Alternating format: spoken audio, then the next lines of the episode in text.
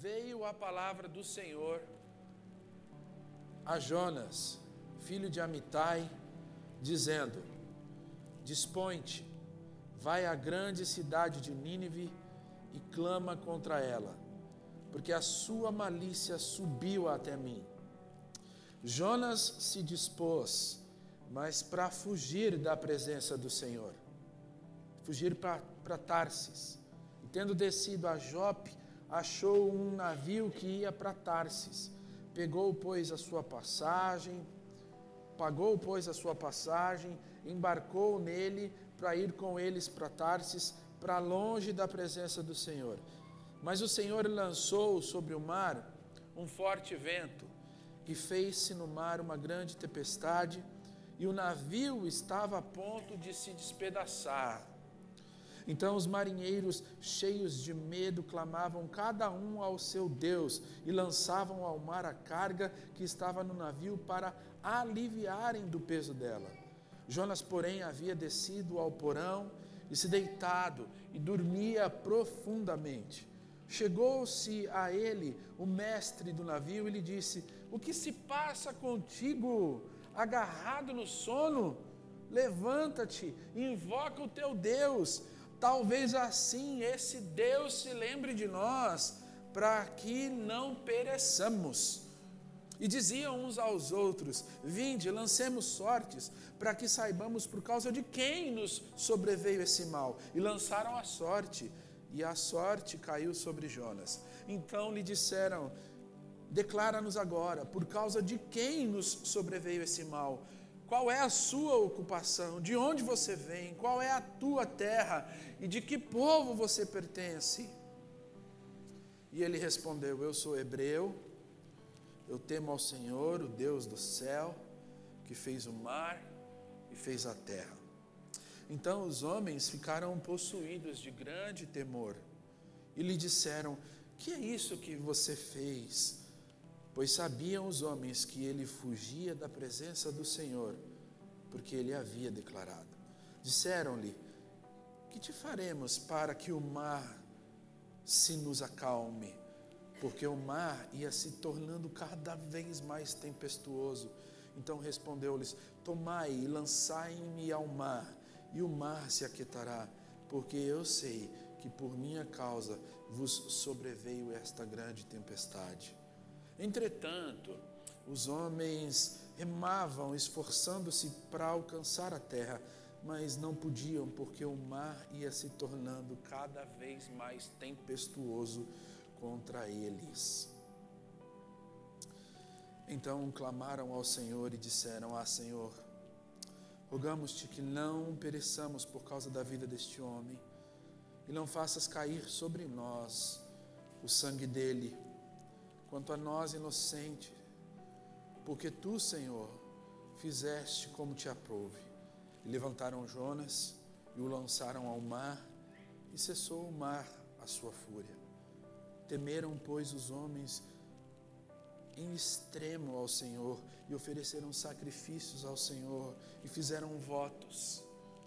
Deparou o Senhor um grande peixe para que tragasse a Jonas. E esteve Jonas três dias e três noites no ventre de um grande peixe. Amém? Vamos orar. Pai, obrigado pela graça de te servir. Obrigado por tudo que o Senhor tem feito na nossa vida, como igreja, como comunidade. Pai, em nome de Jesus, a tua palavra diz que aqueles que confiam em Ti têm as suas forças renovadas. Renova a nossa força, renova o nosso ser para a semana que vai entrar. Deus, guarda o nosso coração na tua palavra nessa noite. Em nome de Jesus é o que nós te pedimos para a glória do seu nome. Amém e amém. Amém, irmãos? Jonas era um profeta que foi levantado por Deus para pregar no reinado de Jeroboão II. Jeroboão II era um rei que estava governando do lado norte de Israel e do lado sul outro rei. Jonas foi um profeta que foi levantado para ser profeta do lado norte. E duas coisas aconteciam como contexto na vida de Jonas como profeta. Essa história está lá em 2 de Reis 14. O Jonas, enquanto ele era profeta aqui do lado norte, o outro lado lá, no lado sul, Deus também havia levantado profetas. Israel estava dividido, mas ao mesmo tempo que eles estavam divididos, eles estavam prosperando. As fronteiras estavam se estendendo, era um tempo de expansão territorial, e Jonas está nesse nesse processo de ver Israel crescendo, crescendo, crescendo. Mas ironicamente, a Bíblia nos diz também que é nesse tempo em que Jonas é profeta, e aqui no lado norte, que Deus levanta também no mesmo tempo um outro profeta, que é Amós. E enquanto Jonas está aqui, Amós está aqui do outro lado. E as denúncias que Amós faz como profeta é que, embora Israel estivesse prosperando, Israel não estava sendo íntegro com Deus a profecia de Amós é que Israel pisava no pescoço dos pobres. Amém? Amém? Então, esse é o contexto, pano de fundo da onde Jonas está vivendo como um profeta. O que é um profeta? Se você perguntar para qualquer pessoa, que é um profeta?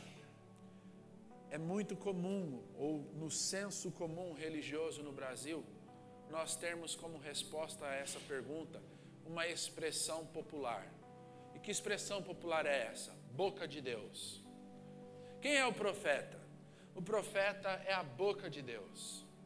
Essa expressão, o profeta é a boca de Deus, ela não é uma expressão destituída de verdade, porque ela se alicerça numa verdade bíblica.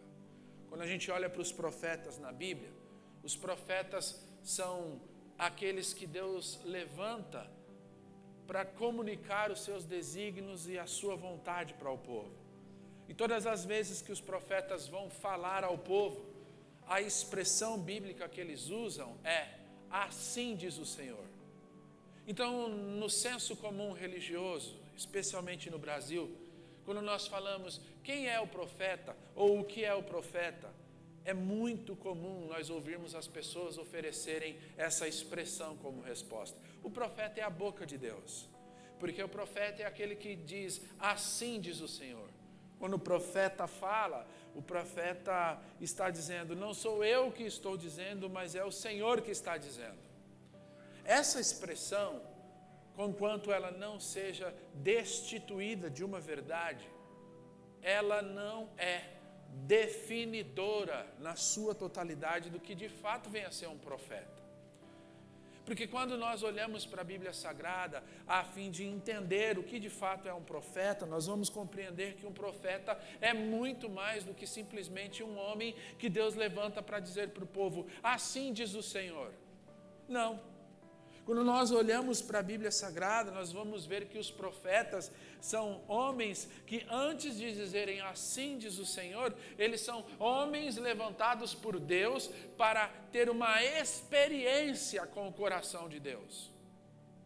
O teólogo Abraham Heschel, vai dizer no século XIX, entre século XVIII e XIX, que os profetas são aqueles que Deus chama para experienciar, para ter uma experiência com o patos divino.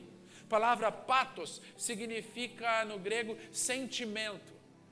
A ideia de Heschel é dizer assim: os profetas, antes de serem homens que dizem assim diz o Senhor, eles são homens que entregam a sua vida para experienciar aquilo que está acontecendo no coração de Deus.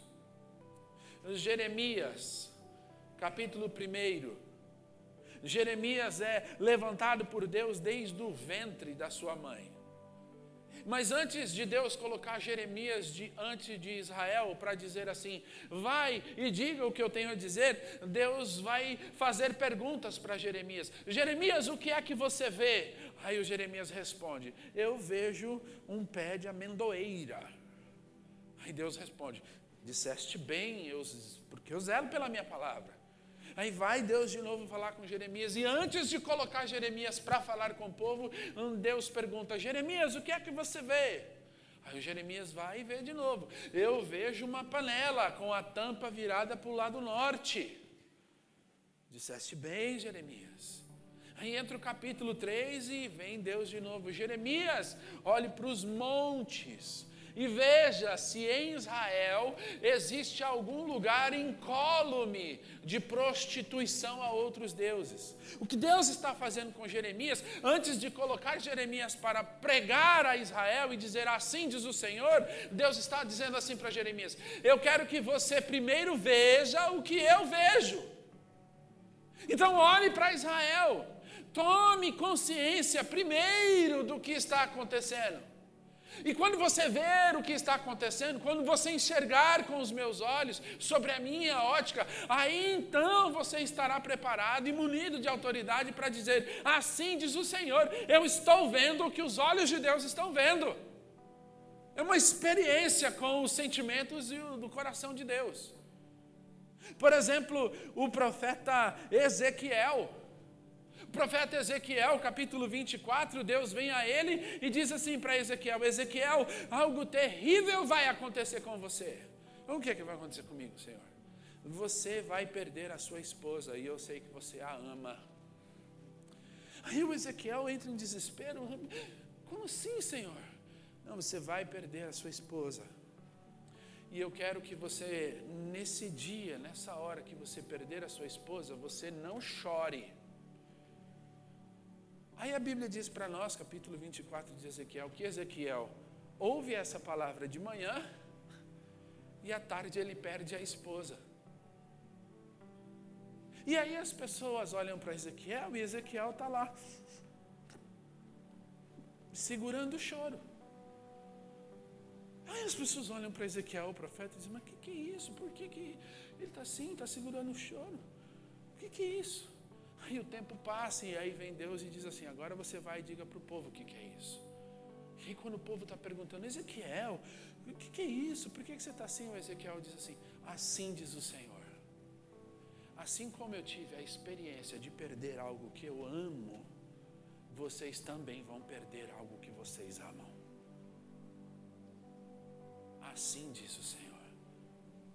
Ezequiel, ele tem a experiência do patos, é isso, essa dor que me dá autoridade para dizer assim, diz o Senhor. Assim como vocês, assim como eu perdi o que eu amo, vocês vão perder a menina dos olhos de vocês, o templo. Ezequiel é um desses profetas que está experienciando o patos divino. Oséias, Oséias é aquele que acorda num dia de manhã e Deus diz para ele: Oséias, eu tenho algo para te dizer. Ele diz: Pois não, Senhor. Oséias, a mulher com qual você se casou chama-se Gomer, e Gomer é infiel a você. Como assim? Gomer é infiel a você. Quando você se levanta, para trabalhar, Gomer se levanta e vai se deitar na cama de outros homens. E ela vai feliz, cantando assim: Eu vou para a cama dos homens que me dão pão. Oséias fica com o coração todo cheio de, de angústia, de desespero, de dor, porque a Bíblia diz que ele ama, ele ama Gomer, mas ele experiencia essa dor da traição. E aí vem o capítulo 3 de Oséias. Quando Oséias está experienciando essa dor de ser traído por Gomer, Deus vem e diz assim: Agora, Oséias, vai e diga ao povo: Assim diz o Senhor, vai e volte a amar a mulher das prostituições. Como assim, Senhor? Vai e volte a amar a Gomer. Mas por que, Senhor? porque é assim que eu faço com. Assim como Gomer traiu você, Israel me trai. Mas assim como eu perdoo a Israel, você também vai perdoar Gomer. Vai e diga: Assim diz o Senhor.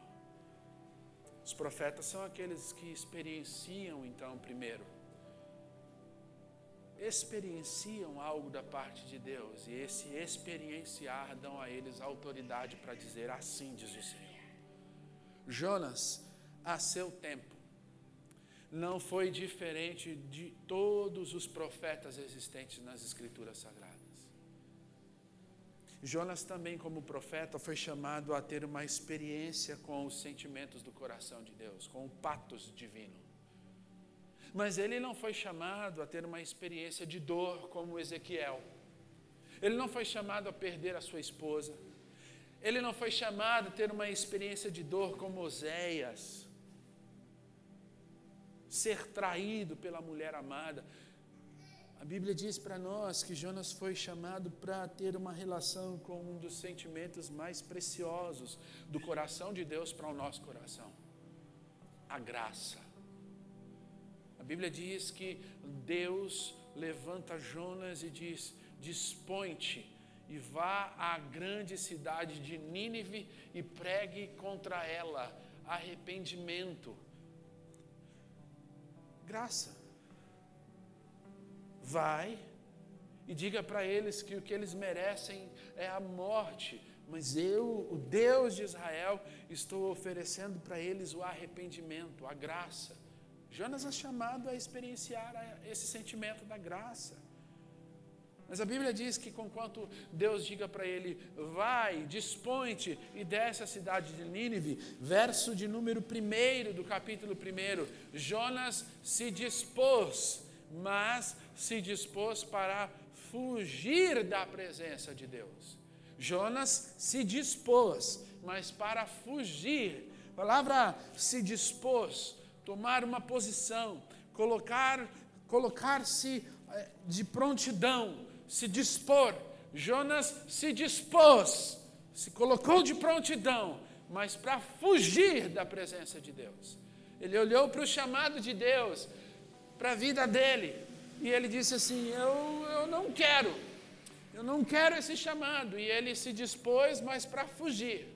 E a pergunta que se estabelece para nós aqui hoje é, o que, que acontece no coração de um profeta para que ele acredite que pode ser chamado por Deus para vivenciar experiências da parte de Deus, mas conquanto ele seja chamado por Deus para experimentar o coração de Deus, experienciar sentimentos do coração de Deus, o que, que acontece com o coração de um profeta para ele acreditar que pode fugir da vontade de Deus para a vida dele?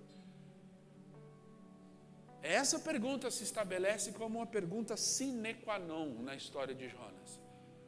E eu tenho aqui, no decorrer da história de Jonas, pelo menos três, três aspectos, ou, se você preferir, três crises que acontecem no coração de Jonas, para que ele se levante e diga: Eu vou, mas eu vou para o outro lado eu me disponho, mas eu me disponho para fazer a minha vontade e não a vontade de Deus.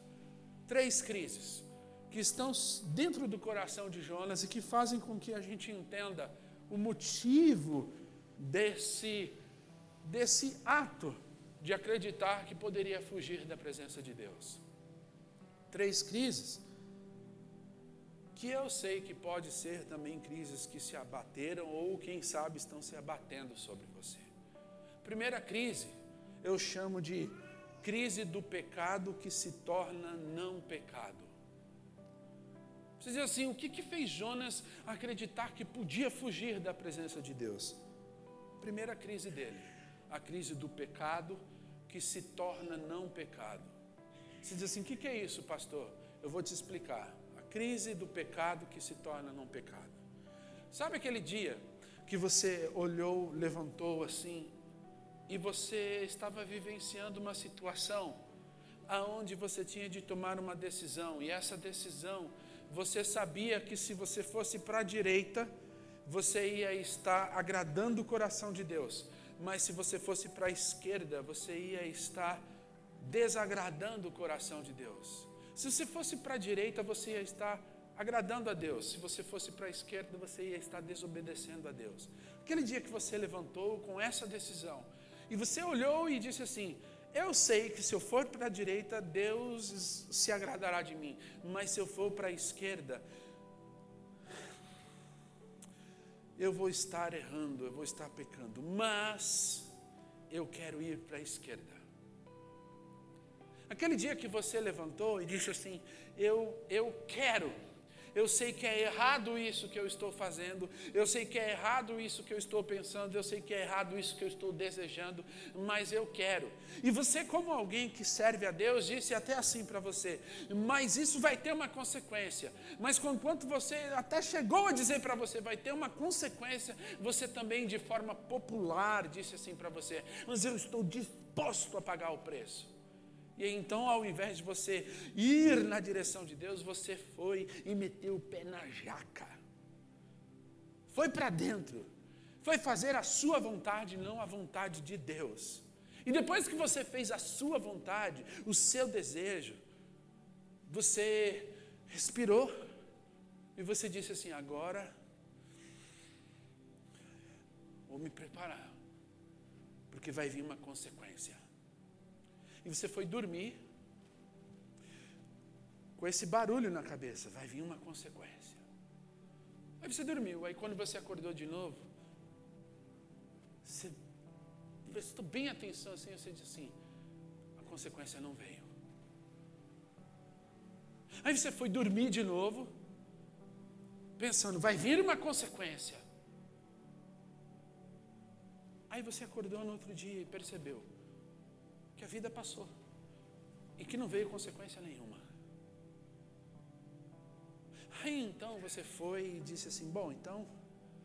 E aí você de novo, entre agradar a Deus e fazer os seus desejos e as suas vontades, você falou assim: Eu vou de novo, vou fazer os meus desejos e as minhas vontades, mesmo que isso seja errado diante de Deus.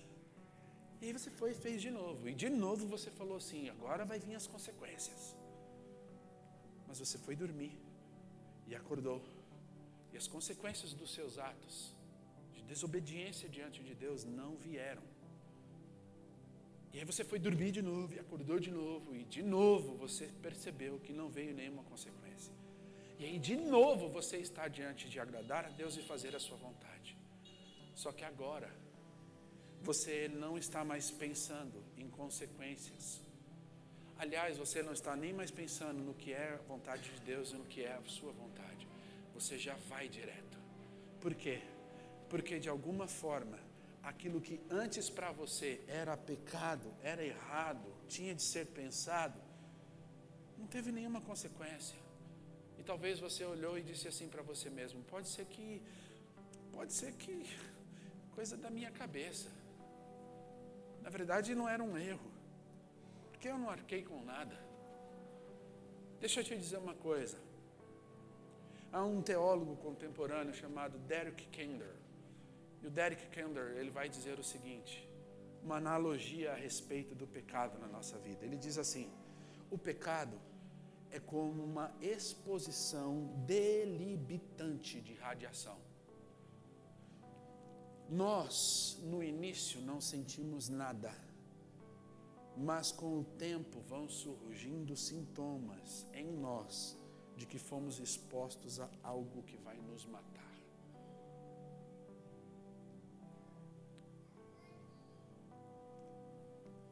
Jonas, como profeta,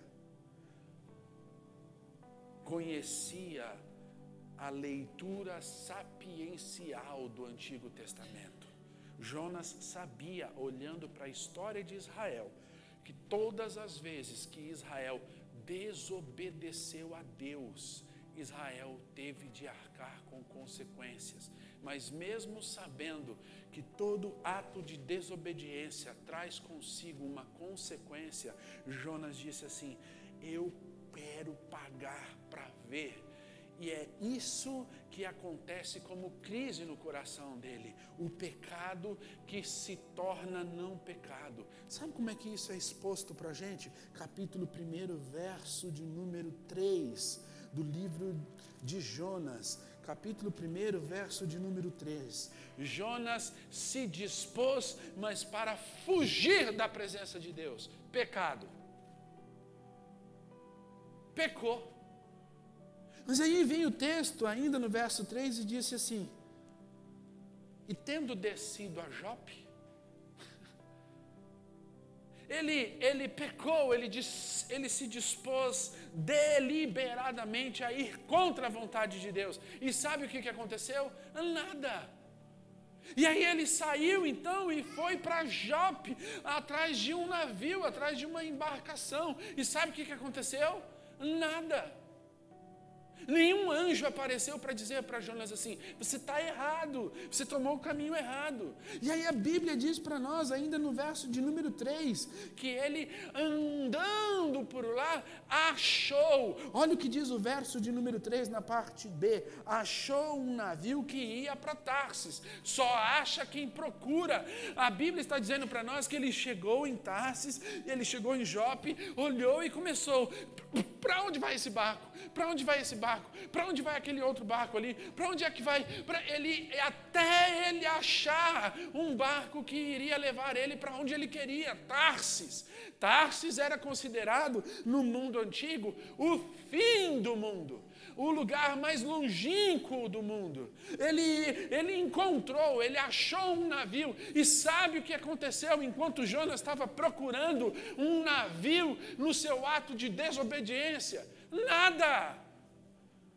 Nada aconteceu. E aí a Bíblia diz que ele vai e compra uma passagem e paga a passagem. E sabe o que aconteceu? Nada. E aí a Bíblia diz que ele vai e entra dentro do barco. E sabe o que acontece? Nada. Jonas deliberadamente decidiu pecar contra Deus. E ele foi, ele foi, ele foi, ele foi. E a crise foi sendo revelada. O pecado que se torna não pecado. Porque nenhuma consequência vai chegando. Nenhuma consequência vai chegando diante de Jonas. Segunda crise que nós vemos na vida de Jonas acontece a partir do verso de número 4. Olha que coisa interessante. A Bíblia diz para nós que o Jonas o Jonas está lá na sua, no seu desejo de ir para longe da vontade de Deus. Mas aí o verso 4 vem e diz assim: Então, então o Senhor lançou. Nós estamos falando do livro de 1 e 2 Samuel. Essa expressão lançou aparece nas Escrituras Sagradas no seu original sem dubiedade de interpretação. É uma palavra que no seu original diz o que é. Então, quando se fala lançou, é lançou mesmo. O que o texto está dizendo então é que Deus lançou é a mesma palavra que está quando, quando Saul pegou uma lança para cravar Davi na parede. Se lembram que nós refletimos nisso? Da, Saul pegou uma lança e lançou contra Davi. A Bíblia diz aqui para nós que então, no verso 4, Deus lançou uma tempestade sobre a vida de Jonas. E o barco começou a vir a pique lançou uma tempestade. E aí vem a segunda crise do coração de Jonas. Vem ser exposta. Qual é a crise? A crise que eu chamo de crise de identidade inadequada. Identidade inadequada. O Jonas, ele sabe que Deus existe, mas ele decide viver como se Deus não existisse. E essa é uma crise tão forte dentro dele que tudo o que ele não deseja que aconteça na caminhada dele vai acontecendo. E a crise de identidade é algo muito sério, meu irmão e minha irmã. Vamos fazer uma empatia aqui para você entender o que é a crise de identidade? Imagine aqui comigo que nós estamos num barco, todos nós aqui. E aqui desse lado aqui tem um pastor. Amém? Tem um pastor aqui. Aqui, ó, onde eu estou. Pastorzão, tá aqui. E aqui do outro lado tem um pajé. Aqui do outro lado tem um pai de santo. Aqui do outro lado tem um hinduísta. Aqui do outro lado tem alguém devoto de um santo. Aqui tem um monte de gente e aqui tem um pastor. E todos nós aqui, nós estamos no mesmo barco. Aí esse barco começa a entrar a pique. Vai, vai, vai quebrar. Aí alguém assim diz assim: Vamos orar. Amém? O crente gosta de orar, amém? Amém? Quem você procuraria dentro desse barco para orar com você? Hã? Quem? O pastor. Crise de identidade. Vocês acabaram de responder que vocês procurariam a Jonas. Só que sabe o que, que Jonas está fazendo? No meio da tempestade? Dormindo.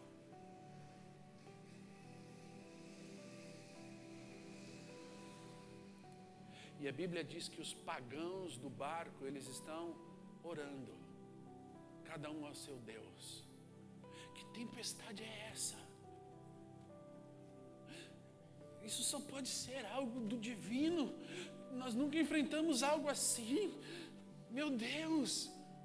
E o texto diz que cada um ora ao seu Deus, mas Jonas está dormindo.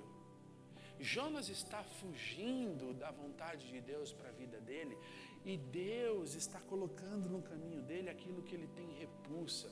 Ele diz assim: Eu não vou para Nínive, eu não vou pregar para pagão nenhum. E Deus está lá colocando no barco os pagãos diante dele, orando, cada um ao seu Deus, e ele lá dormindo. E a crise de identidade vem para fora. A Bíblia diz que, que enquanto os pagãos oram, Jonas dorme. Verso de número 6. E o mestre do navio, em algumas traduções, o capitão do navio, chegou a ele e disse: Que tens, dorminhoco? O que, que acontece com você, dorminhoco? Como você pode estar dormindo?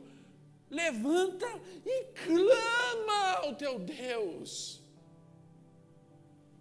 Deus chamou Jonas para pregar aos pagãos, mas aqui no navio a crise de identidade dele é tão forte que é o pagão que está pregando para ele: levanta e clama. Que preciosidade! A Bíblia diz que quando Deus chama Jonas, Deus chama Jonas para dizer assim: levanta e clama lá na cidade de Nínive. E agora o pagão está dentro do navio dizendo para ele: levanta e clama. Crise de identidade. A terceira crise que se abate, então, para a gente entender o coração de Jonas, é a crise que a gente chama de crise da realidade tardia. Primeira crise, a crise do pecado que se torna não pecado. Eu vou desobedecer a Deus, eu vou pagar o preço e vamos ver o que, que vai vir. Segunda crise, crise de identidade, porque já não se dá mais para reconhecê-lo como, como aquele a quem Deus chamou. Ele é chamado para pregar, mas é os pagãos que estão pregando para ele. E a terceira crise, crise da realidade tardia. É quando ele é quando ele tem um estralo dentro do navio. Ele acorda, ora ao teu Deus. Aí ele vai, olha a situação e ele vê os, os pagãos preocupados com a vida. Os pagãos preocupados com, com a vida coletiva. Preocupados uns com os outros. Vamos, alivia a carga, joga, vamos embora, o que está acontecendo? E aí ele, ele começa a olhar para a situação e ele cai em si verso de número 9, a Bíblia diz para nós que os pagãos começam a aliviar o navio e nada acontece. Aí um deles diz assim: para, para, para, para, para, para, para, para, para tudo, para, para, para. lança a sorte, porque isso aí é divino. Isso aí é divino. Existe mais fé nos pagãos do que em Jonas dentro do navio. Isso aí só pode ser divino. Existe mais espiritualidade nos pagãos do que em Jonas. E aí eles dizem: lança a sorte. E a sorte caiu sobre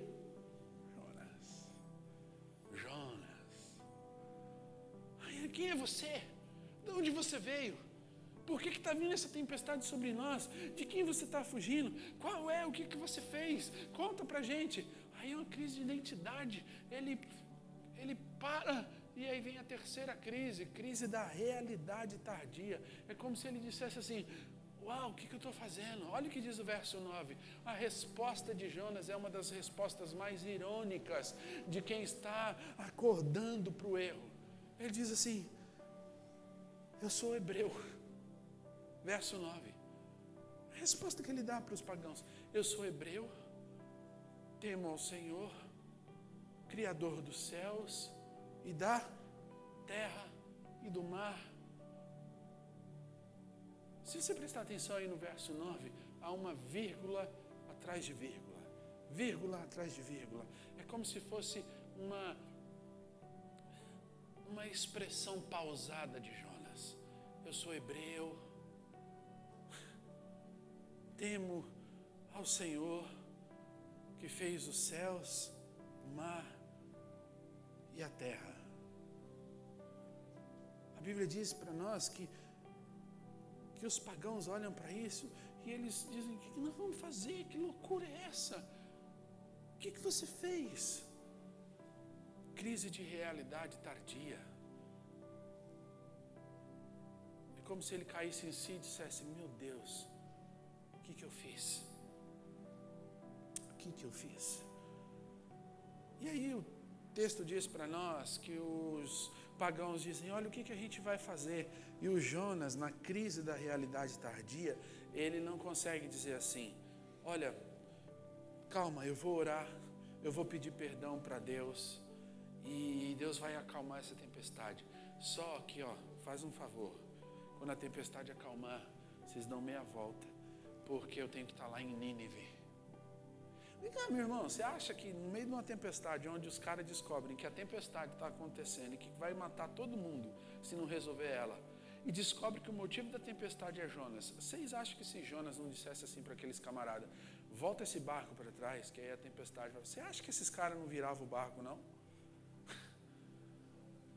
Na hora. Mas sabe qual foi a resposta de Jonas? Crise da da realidade tardia. Ele diz assim: Não tenho o que eu fazer. Vocês me lancem ao mar, porque eu sei que essa tempestade que vem sobre vocês, vem sobre vocês por minha causa. Muitos teólogos dizem que quando Jesus está no Novo Testamento, em Mateus 16, respondendo aos fariseus a seguinte pergunta: Dá-nos um sinal. E Jesus responde assim: Olha, nenhum sinal lhes será dado para essa geração perversa e cruel, a não ser o sinal de Jonas. Muitos teólogos dizem que esse sinal ao qual Jesus está se referindo aos fariseus é o sinal da pregação do arrependimento. É como se Jesus estivesse dizendo assim para os fariseus e para os doutores da lei: Eu não vou dar nenhum sinal a vocês, senão o sinal que aconteceu lá em Jonas. E qual foi o sinal de Jonas? O sinal que aconteceu em Jonas é o sinal da pregação dele, de arrependimento. É só esse sinal que vocês vão ter. Muitos teólogos dizem isso. Mas eu gosto de um teólogo em particular, chamado Timothy Keller. E o Timothy Keller vai dizer que talvez a gente possa ir um pouquinho mais além e pensar que quando Jesus está dizendo para os pagãos, para os escribas e fariseus, nenhum sinal lhes será dado senão do profeta Jonas, Jesus está falando exatamente do momento em que Jonas acorda e diz assim: se eu não entregar a minha vida, vocês não vão poder viver. Se eu não me for lançado ao mar, vocês não vão poder viver. E o nome disso é expiação. Gosto dessa interpretação do Timothy Keller.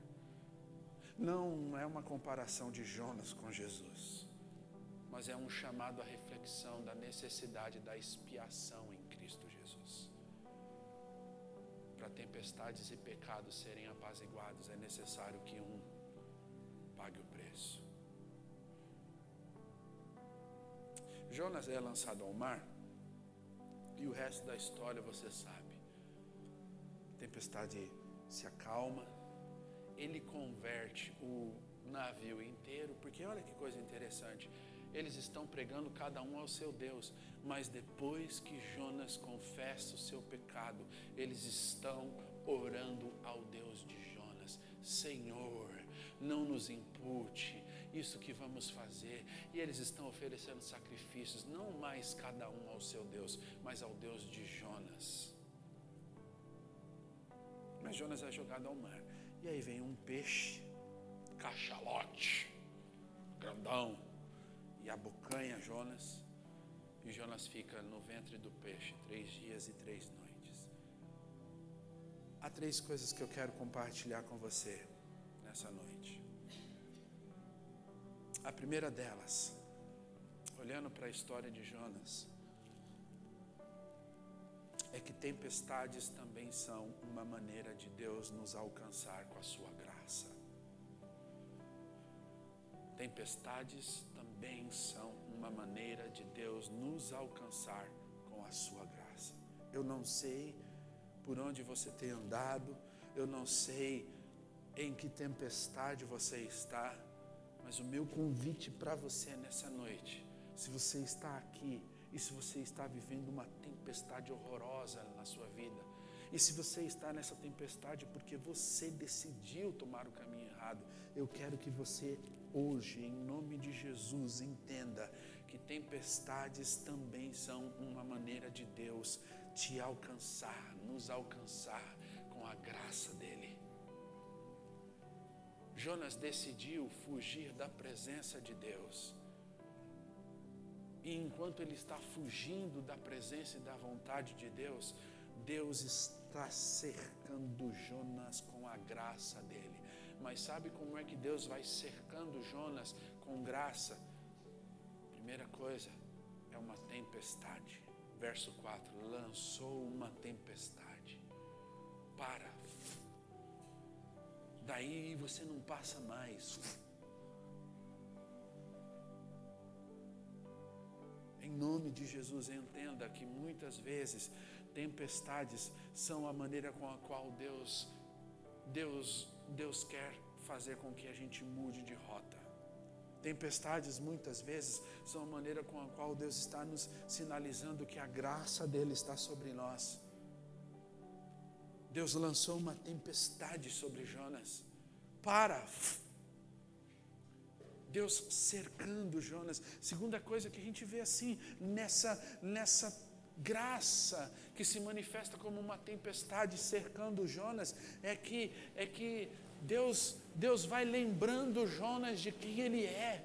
Primeiro ele manda uma tempestade, para. Depois, depois Deus vai lá e, e faz com que Jonas se lembre de quem ele é. O capitão desce para o navio e quando o capitão está lá no navio e vê ele dormindo, o capitão diz: O que, que acontece com você? Acorda! Dorminhoco! E olha o que o capitão diz: clama! Clama! Como se o capitão tivesse sendo usado por Deus para fazer Jonas lembrar o dia em que Deus acordou ele para dizer assim: dispõe-te e clama lá em Nínive. Aí ele disse: não, entrou no navio, vem a tempestade. Aí o capitão vem e diz: acorda e clama. Deus vai cercando Jonas com a graça dele. Primeiro a tempestade depois o capitão, depois o fracasso. Ah, o fracasso. Pastor, por que para fracasso? Porque deixa eu te dizer uma coisa. Eu, isso não está no texto, é uma conjectura minha. Amém? Amém? Mas eu tenho para mim que quando os, os homens pegaram Jonas para lançar ao mar, a Bíblia diz que eles tentaram, tentaram, mas não tinha jeito, porque Deus não ia sossegar enquanto Jonas não fosse lançado ao mar. Eu tenho para mim que quando Deus, quando os homens pegaram Jonas para lançar ao mar, Jonas estava com o coração carregado de um sentimento de fracasso. Fracasso. Porque se você ler a história no capítulo 1 e o capítulo 2, você vai ver que o gênero literário da história vai dizendo para a gente que a rota de Jonas, rota de Jonas é uma rota de fracasso. Como, pastor, é uma rota de fracasso? Olha, olha como o texto diz para nós que Jonas entrou numa rota de fracasso. Ele diz assim: Dispôs-se então Jonas, mas para fugir da presença de Deus. E aí o texto vai dando para a gente um gênero literário. Olha só que coisa interessante. Verso de número 3. Depois que Jonas diz assim: Dispôs-se para fugir. Aí vem o verso 3 e diz assim: Verso 3: Desceu a Jope. Amém? Amém? Aí a parte do verso número 3, parte B. Desceu para dentro do navio. Desceu de novo. Aí vem o verso de número 5 desceu ao porão do navio, desceu de novo. E aí, lá na oração dele, capítulo 2, verso 6, ele diz assim: Eu desci até os fundamentos dos montes. Desci, desci, desci e desci. Fracasso. Fracasso. Eu desci até os fundamentos dos montes Mas sabe quando. Sabe o que é isso? É, é um peixe engolindo ele e indo para o abismo. E aí ele está lá dentro do peixe e ele está orando e ele está dizendo assim: Eu estou descendo até os fundamentos. Eu desci, eu desci, eu desci. O dia em que eu decidi dizer para Deus que eu não queria nada com Ele, eu desci, eu desci, eu desci, eu desci. Deixa eu te dizer uma coisa em nome de Jesus a graça de Deus. Não existe um milímetro quadrado do universo que não possa ser alcançado pela graça de Deus. Jonas é lançado ao mar e ele diz assim: Eu desci até os fundamentos da terra, mas ali a graça de Deus também estava com ele. E o que eu quero dizer para você nessa noite é que tempestades são a maneira da graça de Deus nos alcançar. Eu não sei aonde a sua tempestade está te levando e eu nem sei qual é a sua tempestade. A sua tempestade pode não ser Nínive, mas quer saber de uma coisa? Nínive, a Nínive que Deus pediu para você ir, talvez possa ser esse casamento. Esse casamento fajuto aí que você está levando, de aparência. Talvez a sua Nínive, a sua missão, não seja ir pregar para alguém, mas possa ser essa vida que você está levando com o seu filho, esse relacionamento com a sua filha, com o seu filho. E Deus está chamando você para uma missão. E enquanto você entenda isso, você está dizendo assim: ah, não, depois eu vejo isso, depois eu vejo isso, depois eu vejo isso. Não há um milímetro quadrado no universo que não possa ser alcançado pela graça de Deus. Deus está cercando Jonas com tempestades. E se você está aqui hoje, enfrentando uma tempestade, eu quero dizer isso para você. Pare. Pare e veja. Porque Deus pode estar manifestando a graça dele nessa tempestade para você. Dizendo para você assim: veja a rota, reveja a rota, reveja por onde, é, reveja os caminhos que você tomou. Reveja as decisões que você tomou. Segunda coisa que eu aprendo é que é possível nós construirmos uma vida que glorifica a Deus a partir do nosso fracasso. É possível nós construirmos, erguermos uma nova vida que glorifica a Deus a partir do nosso fracasso mas vai depender única e exclusivamente de uma decisão sua e minha. Se você está aqui hoje, você está falando assim, pastor, eu sou aí como esse Jonas, eu me sinto como, como alguém que foi até o extremo do fracasso, as profundezas do mar. Eu não sei sair de lá, eu quero te dizer em nome de Jesus, é possível nós construirmos uma vida que glorifica a Deus a partir do nosso fracasso, mas vai depender de uma decisão sua, no seu coração. Sabe uma das coisas interessantes do livro de Jonas? É que o livro de Jonas começa, presta bem atenção nisso. O livro de Jonas começa dizendo que Jonas é chamado a realizar uma missão para Deus. Amém? Mas sabe como ele termina? Ele termina com Jonas sendo uma missão para Deus. Como assim, pastor? Deus chamou Jonas para fazer missão. Mas no ato de desobedecer a Deus, Jonas se tornou a missão de Deus. Ao invés do livro dizer sobre Nínive e o que foi feito, o livro começa a falar de Jonas, do seu coração e de como Deus queria usá-lo para uma missão e termina dizendo como Deus está resgatando o coração dele, porque ele se tornou uma missão para Deus. Deixa eu te dizer uma coisa em nome de Jesus.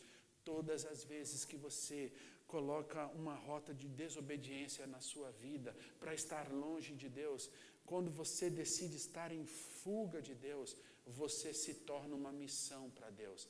E não existe nada mais catastrófico na nossa vida do que a gente ser uma missão para Deus. Porque ao invés da gente estar fazendo a vontade de Deus, Deus está tendo de resgatar a gente. A Bíblia diz que Jonas está deitado, querendo morrer. E o texto termina com Deus dizendo para Jonas: Jonas, você tem dó de uma plantinha que morreu e que fazia sombra na sua cabeça, e não tem dó de Nínive. Você se tornou uma missão. Eu te chamei para fazer missão, mas você se tornou uma missão. Deixa eu te dizer uma coisa: o processo da graça na nossa vida, ele começa quando a gente confessa quem a gente é. Processo da graça. Da gente se levantar do nosso fracasso e ir na direção daquilo que Deus tem para a gente, começa quando a gente confessa quem a gente é. E eu me sinto muito à vontade para falar disso. Porque vira e mexe, a gente vive na igreja evangélica brasileira um tempo onde está todo mundo, todo mundo querendo falar de avivamento Avivamento lá não sei aonde, na faculdade tal. Aí todo mundo, oh, avivamento, oh, ah, estão lá cantando, fazendo uma cantoria de não sei quanto tempo, e está acontecendo um avivamento. E a gente fica assim olhando para essas coisas. Eu, particularmente, tenho um temor no meu coração. Sabe qual é o temor meu no coração com relação a isso?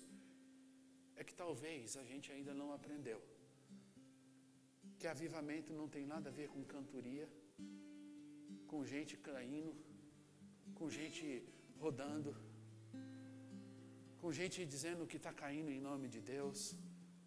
Aliás, deixa eu te dizer uma coisa. Se você é, eu não tenho nada contra, não. Se você acha bonito isso aí, amém. Mas o chamado da palavra de Deus para a gente não é para a gente cair no espírito. O chamado da palavra de Deus para a gente é a gente aprender a andar no Espírito. E enquanto a gente não aprende a andar no Espírito, a gente vai ficar com essas bobices. Coisa de mineiro, né? Bobice. Sabe o que a Bíblia ensina para gente? Uma lição muito preciosa.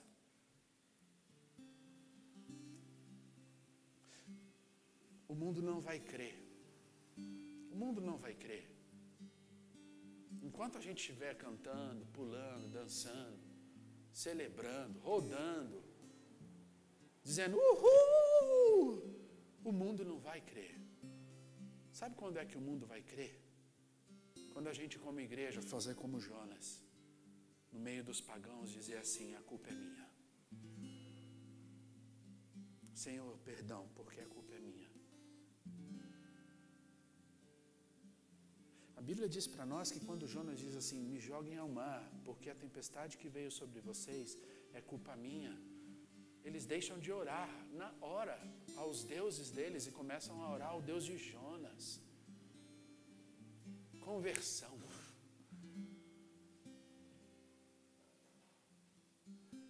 Nós, nós podemos construir uma vida que glorifica a Deus a partir do nosso fracasso.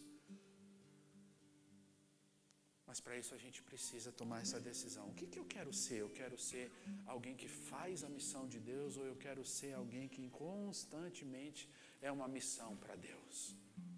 Terceiro e último. Eu aprendo nessa história que o brado da graça, o brado da graça, não está nos pontos altos da vida. O brado da graça não está nos pontos altos da vida. A gente não leu, mas o capítulo 2 é todinho uma oração de Jonas. Termina o capítulo 1, ele é engolido por um peixe. Fica três dias e três noites. Capítulo 2 é a oração de Jonas dentro do peixe. E sabe como que essa oração termina? Termina com um brado de graça. Jonas dentro do peixe diz assim: Do Senhor é a salvação.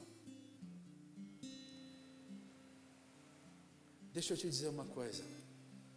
Nenhum coração, preste atenção, nenhum coração, nenhum coração aprende sobre sua pecaminosidade apenas ouvindo falar o que é pecado. Nenhum ser humano aprende sobre pecaminosidade apenas ouvindo. O que você quer dizer, pastor? Eu quero dizer para você que muitas vezes a realidade de quem nós somos, ela vem à tona através de experiências brutais. Quem você é, o pecador que você é, o pecador que eu sou, muitas vezes a gente não tem realidade disso através de discursos. A gente tem a realidade do pecador que a gente é através de experiências brutais. Sabe o que são essas experiências brutais? São os sustos que você toma com você mesmo. São os sustos que você toma com você mesma. É aquele momento que você diz assim: ah, Eu fiz isso. Meu Deus, ah, mas eu estava muito nervoso, estava muito nervosa. Eu fiz isso experiências brutais que vão revelando para você quem você de fato é. O brado da graça, ele não está nos pontos altos. Verso de número 6 vai dizer que Jonas, dentro do peixe, começa a orar e ele vai dizer sobre isso. A oração dele vai vai começar com um pedido de misericórdia, mas o coração dele vai se, vai, vai, vai se acalentando na verdade de que a graça alcançou ele e que ele não está ali à toa. Deus está no negócio, não tem como ele fugir. E a oração dele vai de um pedido de desespero para um tempo de consagração, para um voto que termina na soberania do Deus Altíssimo do Senhor vem a salvação. O brado da graça, do Senhor vem a salvação. É lá quando ele está no fundo do fracasso. É quando ele diz no verso 6: Eu desci até os fundamentos dos montes, a terra me cerrou, para sempre com ferrolhos, mas tu fizeste subir a minha alma das profundezas. Do Senhor vem a salvação. Jonas não sabia se o peixe ia cuspir ele, se não ia. O que Jonas sabia é que ele estava sendo cercado pela graça de Deus. Quero convidar você a ficar em pé nessa hora. E eu quero nesse momento orar com você. E pedir para você que está aqui hoje dizendo assim, pastor, eu estou nessa tempestade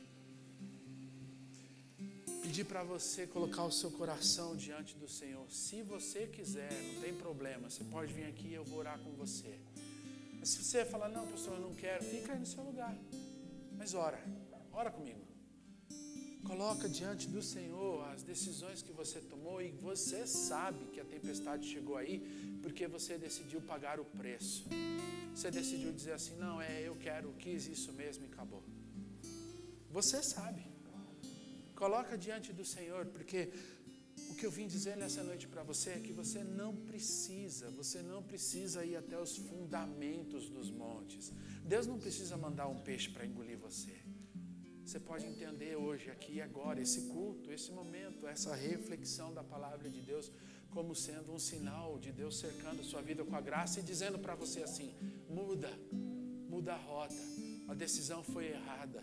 O que eu tenho para a sua vida é outra coisa, não isso que você está vivendo. O que eu tenho para a sua vida é outra coisa, não isso que você está vivendo aquilo que você deixou lá para trás há anos, os sonhos, os planos, os projetos de uma vida feliz, de uma vida cheia da presença de Deus. É isso que eu tenho para você, mas aí no caminho você tomou a rota errada. Você de algum momento decidiu dizer não. Deus está aqui hoje dizendo para você assim: você não precisa descer até os fundamentos. Você pode pegar essa noite e dizer assim: Senhor, eu quero, eu quero retornar, eu quero fazer o retorno. Amém? Vamos orar, Pai, em nome de Jesus. Enquanto nós oramos a Ti nessa noite, nós queremos colocar diante de Ti a nossa vida, o nosso coração, as decisões errôneas que nós tomamos. Deus, como a nossa vida poderia ter sido diferente e nós sabemos que poderia ter sido diferente. Pai, há irmãos e irmãs aqui hoje que talvez estejam dizendo: e se eu tivesse tomado a rota certa? E se eu tivesse dito sim para Deus ao invés de dizer sim para a minha vontade? O que teria acontecido? Pai, o que nós queremos dizer nessa noite é que nós entendemos que, mesmo tomando decisões que foram contrárias à tua vontade, a tua graça está sobre nós. O Senhor está nos cercando e nos chamando para retornar, nos chamando para dar uma veia volta, um volta e meia volver. Pai, em nome de Jesus, que a tua graça nos alcance, para a honra e glória do Seu nome.